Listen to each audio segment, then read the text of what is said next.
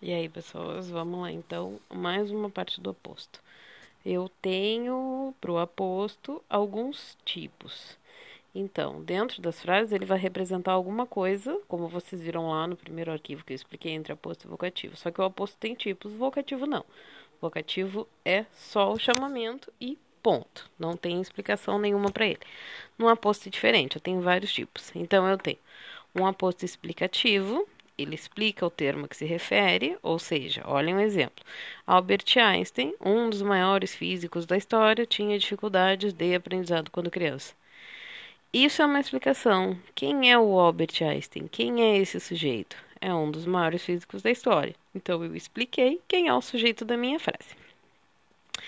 Tem um aposto enumerativo, ou seja, que numera, que dá números como o nome está dizendo.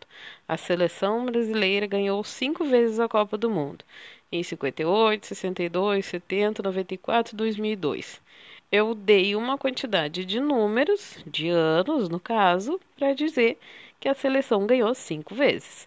Então, a explicação das minhas cinco vezes. A explicação é a numeração. É a numeração, só que a partir de uma explicação, porque o aposto é sempre uma explicação.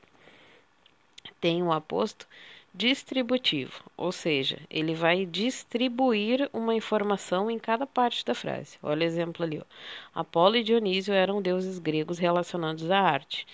Este, Dionísio, né, explicação de Dionísio, é responsável pela razão.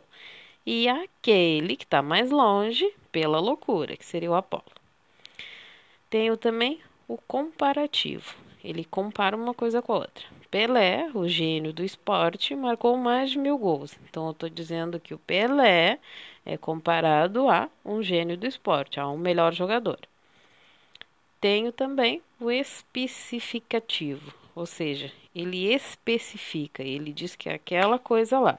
Então, o filósofo grego, existem vários, mas aqui no caso eu estou me referindo a um. O filósofo grego Sócrates afirmava que o conhecimento nasce da ignorância. Quem é o filósofo grego? O Sócrates. Viram que não tem vírgulas ali, né? Lembra que pode acontecer com um aposto de não ter vírgula. Tem um aposto recapitulativo ou resumidor, ou seja, ele volta e fala uma coisa específica. Ele une coisas dentro da frase.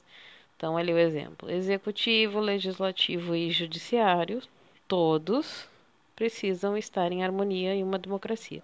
Quem são o todos? O executivo, legislativo e judiciário.